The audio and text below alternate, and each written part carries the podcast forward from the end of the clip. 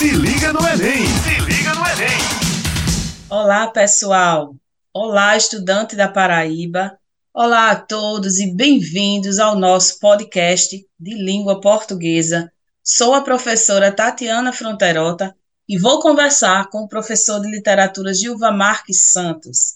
Estamos aqui na Rádio Tabajara com o programa Se Liga no Enem PB Programa de Preparação para o Exame Nacional do Ensino Médio, produzido pela Secretaria de Educação do Estado. O programa vai ao ar de terça a sexta-feira, a partir das 18 horas. Fiquem ligados. E estamos muito animados em estar aqui com vocês hoje. Professora Tatiana, professor Gilvar Marque, nós vamos discutir sobre a Semana de Arte Moderna. O título do nosso episódio é 22 Semana de Arte Moderna. Vê só, você já parou para pensar em como iniciou a Semana de Arte Moderna e por que, que ela tem tanta importância na história da literatura, aliás, na história de uma sociedade. Então, no episódio de hoje, se liga no Enem PB, aqui na Rádio Tabajara, nós vamos mergulhar nessa questão intrigante, vamos explorar aí diferentes perspectivas sobre o assunto.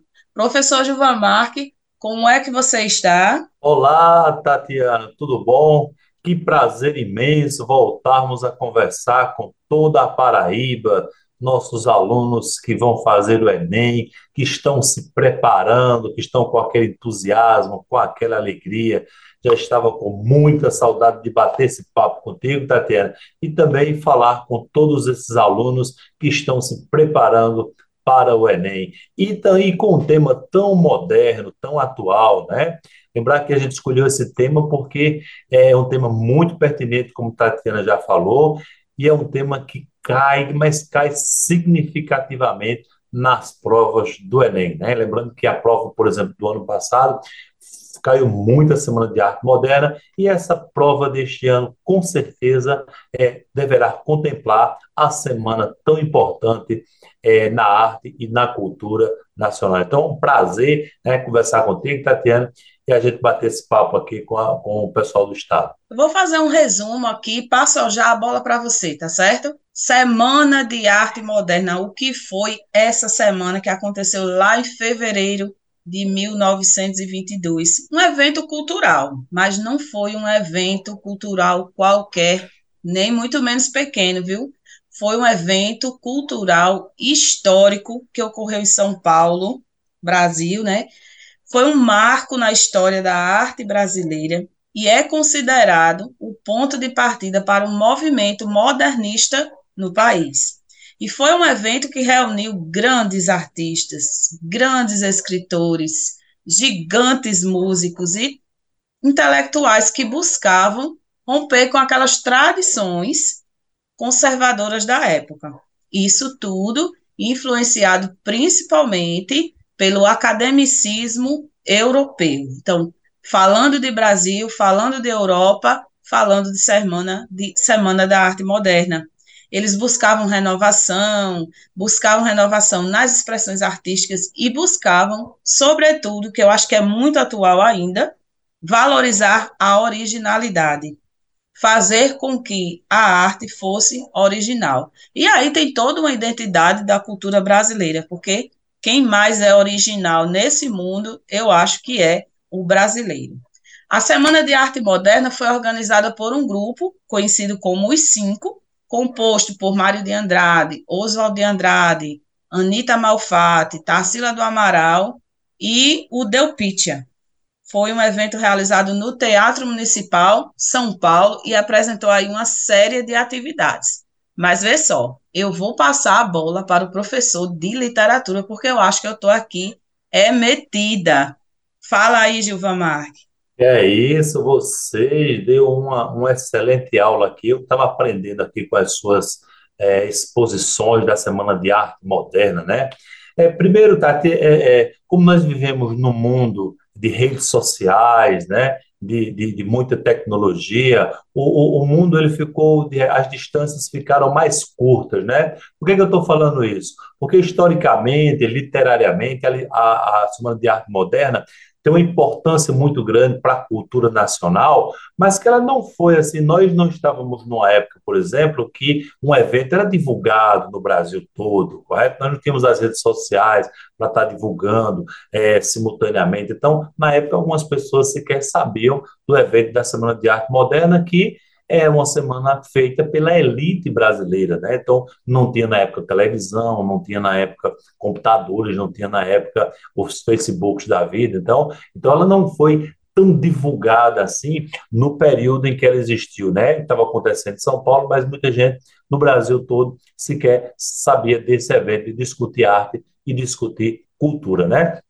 Vamos conversar um pouquinho sobre o, o, que gerou a Semana de Arte Moderna. Né? É sempre bom a gente é, é, lembrar para os nossos alunos que a Semana de Arte Moderna ela comemora o centenário de independência do Brasil, 1822-1922. O Brasil tornou-se independente na época do romantismo do século XIX, né? Então é importante entender que 100 anos depois, é, os modernistas eles querem fazer uma releitura do Brasil, releitura de escolas literárias tradicionais, como o romantismo, como o parnasianismo, é quem somos nós enquanto povo, enquanto identidade cultural, né? quais são as influências que nós pegamos de fora, então, tudo isso foram é, temas abordados na Semana de Arte Moderna. Agora, me chama muita atenção, né, o, a semana foi em fevereiro, nos dias 13, 14 e 15 de fevereiro, né, e antes da Semana de Arte Moderna, já se discutia aqui no Brasil a influência das famosas vanguardas europeias, né? Vocês já viram falar em vanguarda, já o pessoal que está nos assistindo aí, ó, pega uma canetinha, o pessoal que vai fazer Enem, e anota direitinho, né? As vanguardas europeias. Ora, o que é que significa vanguarda? Vanguarda significa alguém que está à frente do seu tempo, à frente da sua época, né? Então, a Anita Malfatti, citada por Tatiane, uma das maiores integrantes do movimento modernista, ela fez uma exposição, Tatiana, em 1917.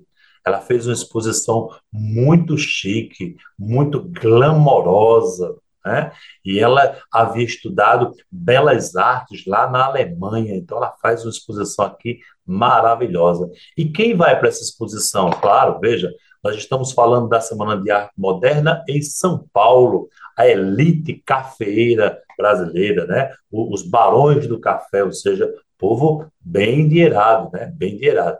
Então, essa exposição da Anitta em 1917, ela foi assim de uma repercussão muito, de uma divulgação muito grande. As pessoas é, ficaram encantadas com, a, com, os quadros da, da Anitta Malfatti, como é, duas é, a, a boba, as expressões que lembram o impressionismo, o expressionismo. Então ficaram pagaram caro por alguns quadros, né?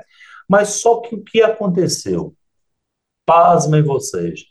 Depois da exposição da Anitta Malfatti, um brasileiro muito conhecido, mas muito conhecido mesmo no público cultural, chamado de Monteiro Lobato, escreveu um artigo chamado de Paranoia ou Mistificação. Ou seja, nesse artigo Paranoia ou Mistificação, o Monteiro Lobato destrói a, a obra da Anitta Malfado. Destrói mesmo, dizendo que era ali era furúnculos da cultura moderna, que ali era, era apenas um modismo, que aquilo, na verdade, era, era obra de manicômio, veja, obra de manicômio, né? E ele distingue nesse artigo, existem dois tipos de artistas, dizendo que existem os artistas tradicionais, veem a natureza e, e desenham tal como a veio, e tem outros que inventam. É como se ele dissesse que os quadros da Anitta Malfatti são invencionices, é coisa de moda, é algo passageiro, é coisa que não tem sustentação, beleza? A elite brasileira que havia comprado os quadros da Anitta Malfatti estavam devolvendo os quadros no dia seguinte, depois desse artigo. Tal era a, a, grande credibilidade do Monteiro Lobato, que você conhece lá com o sítio do amarelo, o narizinho e outros mais. Então, Monteiro Lobato, é importante entender, Tatiana, que nem todo mundo era a favor das ideias modernistas, né? O Monteiro Lobato, por exemplo, era muito contra, né? Então, foi... Ô, Gilva Marque, é, deixa eu só abrir um parêntese, você falando Anitta Malfato, para o pessoal que está ligado aí para a prova do Enem. Deixa eu falar só um pouquinho sobre ela e claro. sobre esse antagonista de, da história aí. É a Anitta Malfatti, Anitta Malfatti, com dois T's. Foi uma importante artista brasileira, século XX, nasceu em 1889, paulista, e foi uma das precursoras do modernismo no Brasil. Ela teve um papel fundamental na semana de 22, como Gilva Marques já citou várias vezes o nome dela. É uma, era uma moça que havia estudado na Alemanha arte, e lá ela foi influenciada pelas vanguardas europeias também citadas aqui, como o expressionismo, entre outras. Ao retornar ao Brasil, sua exposição individual, que foi realizada em 1917, eita, são muitas datas, né? Mas aí você, aluno, vai anotando aí. Causou grande impacto. Esses, esse impacto gerou o quê? Um leque de polêmicas no meio artístico, na sociedade brasileira, e suas obras que eram consideradas inovadoras e usadas para a época, que foram alvo disso aí, que Gilva Marca acabou de citar. Por quê? Porque apresentavam cores vibrantes, pinceladas expressivas por conta do expressionismo que ela havia trazido dos resquícios lá da Alemanha, e temas que tratavam da realidade brasileira de forma nada convencional. Aquilo que assusta, aquilo que traz inovação, aquilo que traz o, o que é contra um um algo contra algo que já é engessado, que já é padrão. Então, eu acho que, eu acho não. Acreditamos que a Anitta Malfatti, ela foi isso, ela foi aquela que trouxe a arte colorida, a arte que veio para que os outros pudessem também criticar. Eu acho que foi mais ou menos por aí. E ela conquistou um grupo de admiradores, viu? Ela não veio só trazer confusão, não. A Anitta Malfatti, também foi duramente criticada por críticos das artes mais conservadoras, mas aqueles que não seguiam esses padrões acadêmicos tradicionais gostaram muito e acharam que ela viria realmente para trazer a discussão intensa aí, justamente nessa Semana da Arte. E, e o Monteiro Lobato, sim, a Anitta faleceu em 1964 e deixou aí um legado importante na história da arte brasileira. Lembrando também, Gilva Marque, eu lembrei aqui agora, ela foi professora de arte, né?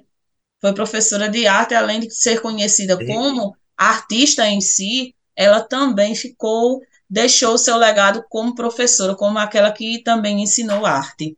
E aí eu deixo aí o Monteiro Lobato para você falar um pouquinho para a gente sobre ele. Por que, é que ele estava assim, com tanta raiva?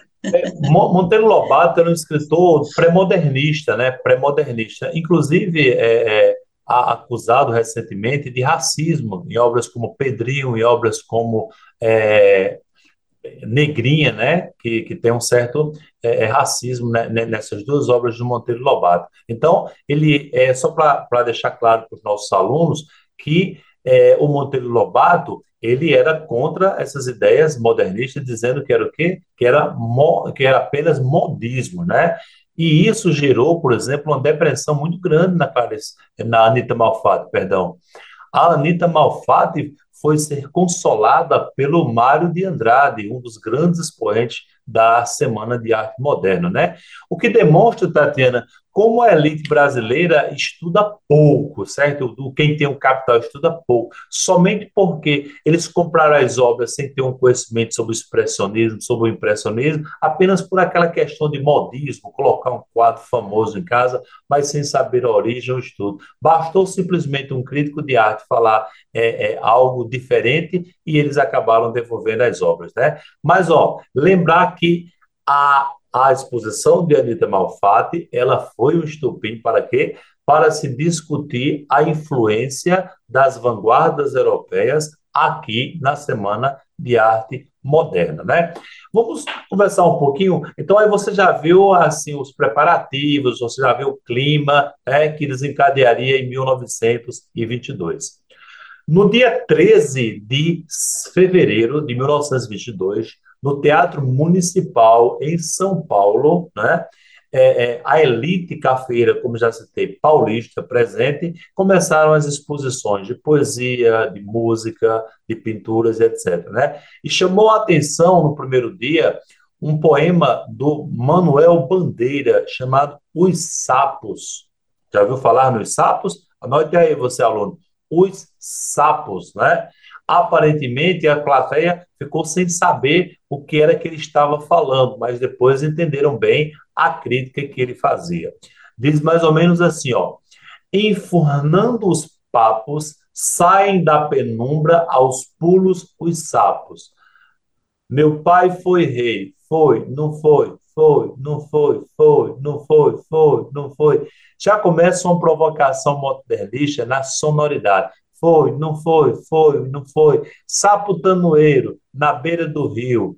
Sapo tanoeiro, parnasiano aguado. Teu verso é comento sem joio, fazem rimas sem consoantes de apoio. Foi, não foi, foi, não foi. Veja, ao longo do tempo, as pessoas começaram a perceber que ele estava representando o coachar de um sapo. Foi, não foi, foi, não foi. Aí veja, sapo tanoeiro parnasiano aguado. Há mil anos te dei a forma e traduziu em forma. Ou seja, ele faz uma crítica severa, dizendo que os poetas parnasianos, escola anterior ao modernismo, eram sapos que ficavam repetindo a mesmice, ou seja, ficavam preocupados com a questão estética, com versos metrificados, com rimas perfeitas, ou veja, ele diz que os poetas parnasianos eram formas de fazer versos. E por que, que isso é importante, essa crítica? Porque a proposta do modernismo é romper com o tradicional, romper com o academicismo, romper com a arte convencional. É a partir do modernismo da Semana de Arte Moderna que nós teremos os famosos versos livres, sem obedecer à métrica regular, versos sem rimas, versos brancos sem rimas. É a partir do modernismo que nós teremos uma poesia concisa, uma poesia piada. É a partir do modernismo que a gente tem uma valorização de expressões do cotidiano, do coloquial, do dia a dia, ou seja, valorização da identidade cultural do povo brasileiro, sem ser aquela a, a formação academicista, elitista que até então predominava. Então, por isso que eles vão valorizar muito, muito mesmo, a linguagem informal, a fala do povo, é, fazer esse paralelo entre a gramática tradicional e a fala do povo, valorizando, claro, evidentemente, a identidade nacional. Por isso que é tão importante para os nossos alunos, Tatiana, entender bem as variações linguísticas, né? Por quê? Porque quando ele se depara com o texto modernista, ele entende, por exemplo, a real intenção dos escritores, né?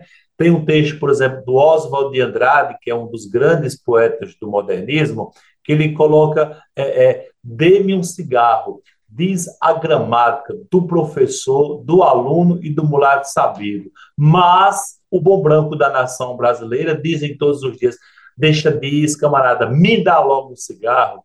Veja, na ideia da colocação pronominal do deme e do me dê, ele já faz uma análise, é, ele já quebra a questão do academicismo. Quem é, se expressa formalmente na língua portuguesa é o professor e o mulato sabido e o bom branco. Mas a grande maioria do povo brasileiro não diz dê-me um cigarro, diz me dê um cigarro, porque o povo está trabalhando, está sendo explorado fisicamente e não tem tempo de aprender a norma culta da gramática. Então, veja como, como o modernismo ele é bem amplo. Esse poema, Os Sapos, é marcado por uma linguagem onomatopeica e onomatopeica e repetitiva. Falamos aí do coachar dos sapos, porque Mário de Andrade ele utilizou essa imagem dos sapos como uma metáfora para não, eu nem vou chamar de criticar, vou chamar de satirizar a mediocridade e a falta de originalidade da poesia, que era isso que ele dizia, né? E em particular os parnasianos. Então, ele ironiza com essa repetição mecânica dos versos e a falta de criatividade presente em alguns escritores. Foi um poema, gente, publicado em 1919, causou controvérsia, controvérsia na época e marcou uma ruptura com a estética parnasiana predominante no Brasil. Então, essa questão do, da, do poema, de não ter, é, não ter rima, não ser algo que, haja regra, foi como a gente chama hoje, foi uma é, tentando fazer uma anedota daquilo que a Anitta trouxe para nós aqui no como uma atualidade da época e que eu acho que também vem até hoje, né? Então, é, apesar de tudo, foi, foi bem reverente isso aí e marcou aí uma época. Então, o Mário de Andrade acabou se tornando uma figura importante no modernismo brasileiro e que foi um, modern, um movimento artístico e literário buscando essa renovação nas formas de expressão. Mas aqui, Gil, eu estava aqui é, lembrando que o Monteiro Lobato foi um dos que atacou. Mas aí depois ele voltou atrás, deixa tu dizer daqui a pouco, porque ele publicou um artigo criticando as obras de Anita Malfatti. Eu peguei aqui uma partezinha, vou ler para a gente, e ele diz assim: há duas espécies de artistas, uma composta dos que veem normalmente as coisas, a outra espécie é formada pelos que veem anormalmente a natureza e inter interpretam-na à luz de teorias efêmeras.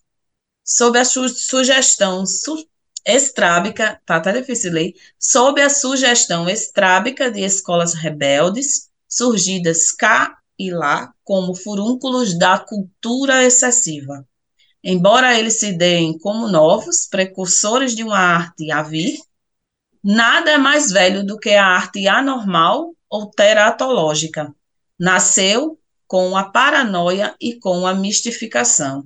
Nossa, ele eu vejo assim que ele pegou pesado aqui com a Anitta, colocando, aí só temos aí um trecho do artigo. Mas aí eu pergunto de novo, Gil, depois ele voltou, ele disse: não, tá tudo bem.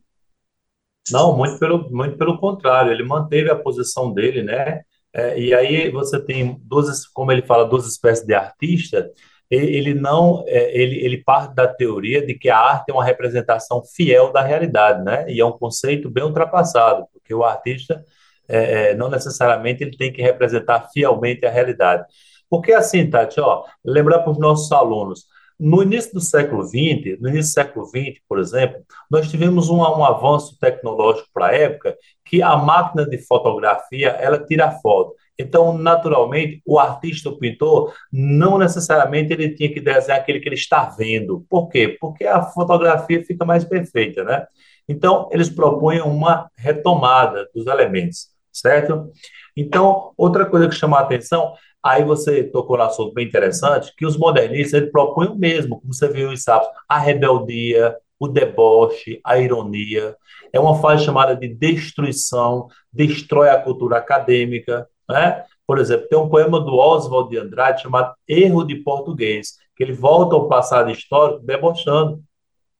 Vejam, quando o português chegou, debaixo de uma bruta chuva, vestiu o índio, que pena, fosse uma manhã de sol e tinha despido português. Veja, é um poema sucinto, mas veja como tem um contexto histórico. Quando o português chegou, era uma bruta chuva e vestiu o índio. O português vestiu o índio, o índio estava novo, o português aculturou o índio. Se fosse uma manhã de sol, se os índios tivessem a noção da clareza do que os portugueses vinham fazer aqui, os portugueses eram quem tinham despido os índios, ou seja, os europeus tinham sido aculturados e não o inverso. Né? Então, daí essa importância muito grande. E toda essa fase foi chamada de fase de destruição. Chamou a atenção um poema do Mário de Andrade, declamado por Ronald de Carvalho na Semana de Arte Moderna, chamado Ode ao Burguês. Vejam, que curioso. Os burgueses patrocinadores da semana ficaram maravilhados. Ode ao burguês, ou seja, Ode é um poema em homenagem ao burguês, em homenagem a.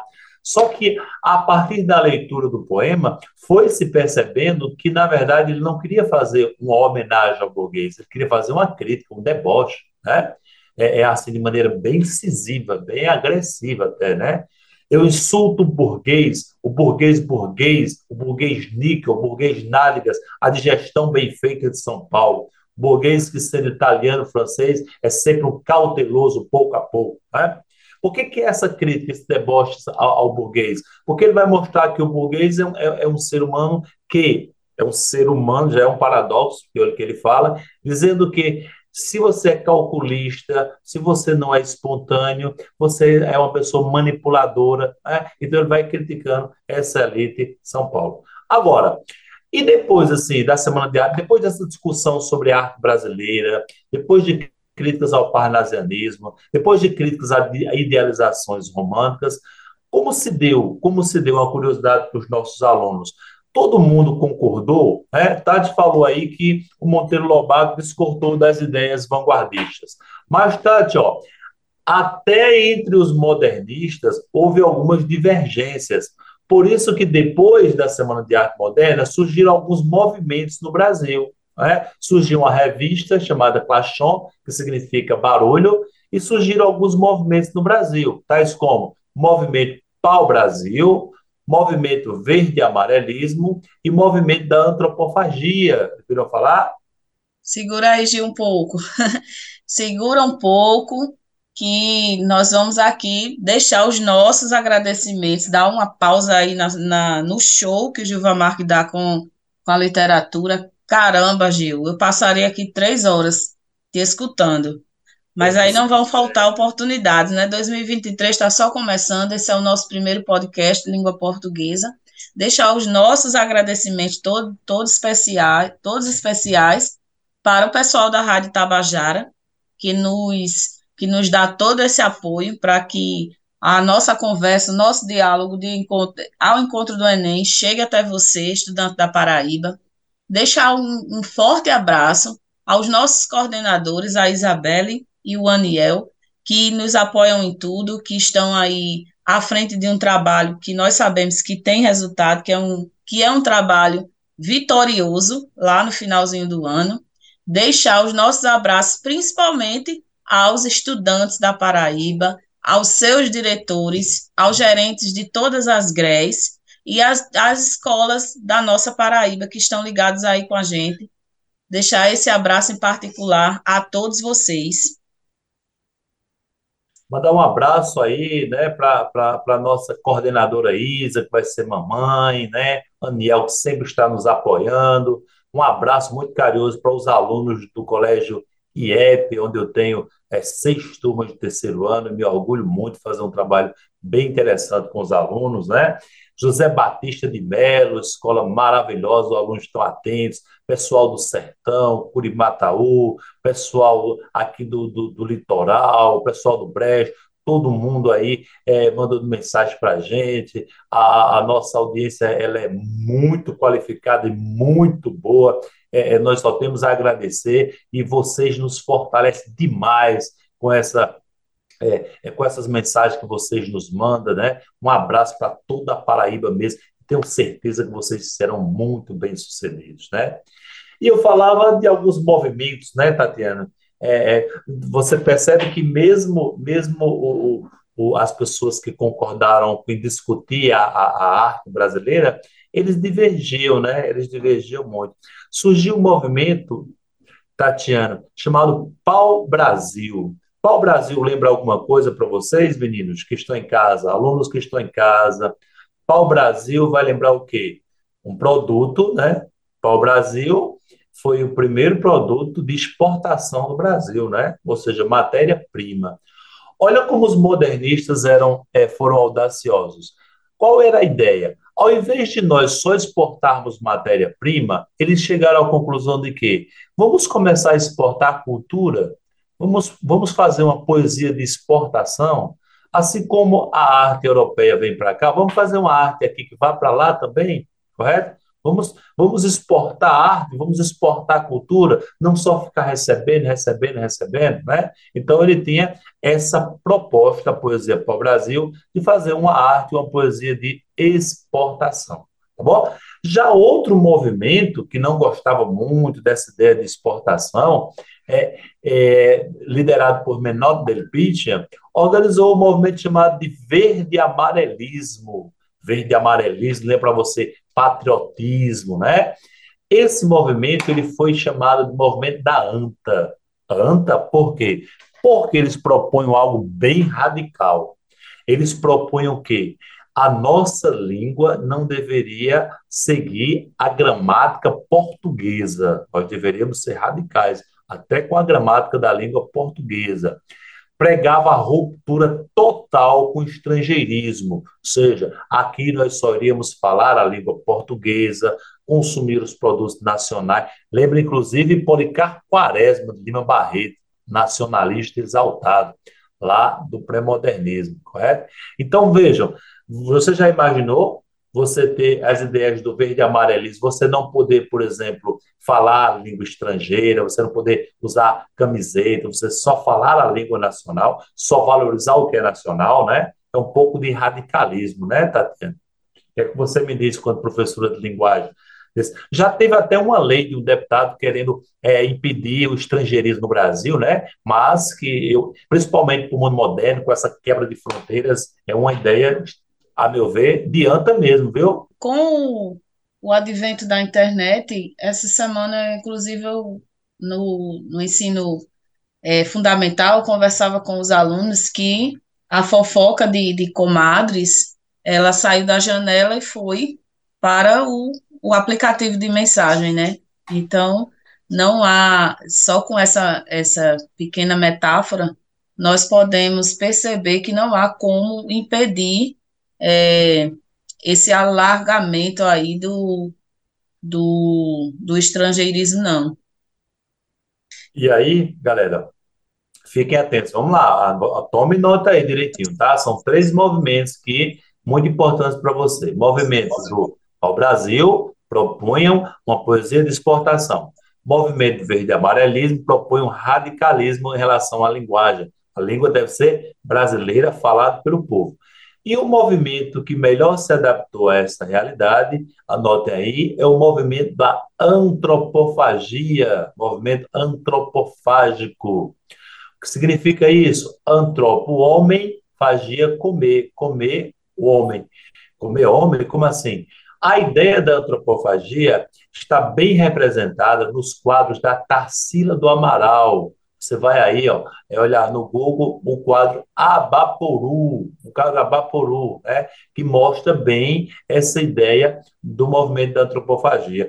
Veja como eles eram, eles não tinham aquele radicalismo de uma poesia de exportação, nem também um radicalismo de uma poesia que fosse só nacional, que era que eles propunham uma, uma, uma junção, uma justa posição, ou seja, a mistura de elementos nacionais com elementos estrangeiros, certo? Ou seja, nós temos, por exemplo, nos quadros da Tarsila do Amaral, elementos nacionais, como, por exemplo, em Abapuru, nós temos um sol bem escaldante, nós temos o cabo, lembrando é, uma paisagem é tipicamente nacional, e nós temos a representação de uma figura andrógena com um pé muito grande, representando o trabalho braçal, é, é uma cabeça bem pequena, representando o nível intelectual do povo baixo, é, porque as elites não permitem que o povo pense. Então, ela, ela mistura elementos das vanguardas europeias com o elemento nacional. A ideia era, era bem, é, bem interessante, ou seja, nós, brasileiros, vamos à Europa, abre aspas, comemos da cultura deles, comemos, trazemos aqui para o Brasil e adaptamos à nossa realidade. Né? Então, é, de repente, é, é, é de uma maneira mais simples, quem viajamos para a Europa, vimos o que tem de interessante, de importante lá, trazemos para o Brasil, não necessariamente temos que adaptar tudo que nós vemos lá, porque é outra realidade, mas tem algumas coisas que podem ser adaptadas para a nossa identidade cultural para a nossa evolução enquanto civilização, né? Por quê? Porque, vejam bem, nesta época nós só tínhamos apenas 100 anos de independência política. Em 2022, ano passado, nós só temos, nós só temos 200 anos de independência. Galerinha, ó, é pouquíssimo tempo, ó. 200 anos do ponto de vista histórico. Ainda tem muita coisa para amadurecer na nossa formação, né, enquanto identidade cultural, enquanto povo, enquanto fortalecimento do nosso folclore, da, das nossas raízes, da nossa identidade. Então, era isso que esses autores estavam muito preocupados, principalmente o, o, o escritor chamado Mário de Andrade. Eu falo um pouquinho do, do Mário de Andrade, mas aí, deixa eu lembrar para vocês que a obra de Tarsila do Amaral continua a ser admirada e estudada até os dias de hoje. Um, um legado artístico reconhecido tanto no Brasil quanto internacionalmente, e suas pinturas estão presentes em importantes museus e coleções ao redor do mundo. Então, partiu de 1922 e ganhou o mundo. Ela foi uma das vozes que defendeu a renovação da arte brasileira e foi uma das vozes que buscou uma identidade nacional nas expressões artísticas. E o Mário de Andrade, um dos mais influentes escritores e intelectuais brasileiros do século XX, paulista também, nascido em 1893 e faleceu em 1945, desempenhou papéis importantes como escritor, musicólogo, folclorista, crítico literário e professor uma das figuras centrais do modernismo brasileiro, Mário de Andrade, teve um papel fundamental nessa renovação que nós estamos falando desde, desde o início do nosso episódio aqui. Uma obra que abrange diversos gêneros, inclui poesia, romance, ensaio, teatro e trata de temas como identidade nacional, diversidade cultural, relação entre arte e sociedade no Brasil. A, uma, entre as suas obras mais famosas destacam-se o Macunaíma, que é um romance de 1928, uma das obras-primas da literatura brasileira, e o livro de poesia Pauliceia Desvairada, que foi no ano da Semana de Arte Moderna, 1922. Gilva Marques, estamos partindo para o final. Aí, Nós temos aí apenas três minutos, mas dá para falar em um não, aí, a Tati falou sobre duas obras assim fantásticas do Mário de Andrade, e, e, e, e aí o, o nosso, é, nosso ouvinte, nossos alunos que estão nos acompanhando, só para a gente ter uma noção né, é, é, da ironia, da crítica, do, do, do, deboche que o Mário de Andrade fazia às escolas anteriores. Né? Macunaíma é um anti-herói. Macuna, olhe bem as características de Macunaíma. Macunaíma é baixo, é preto, é feio e é preguiçoso. Ai, que preguiça! Ele já nasce reclamando.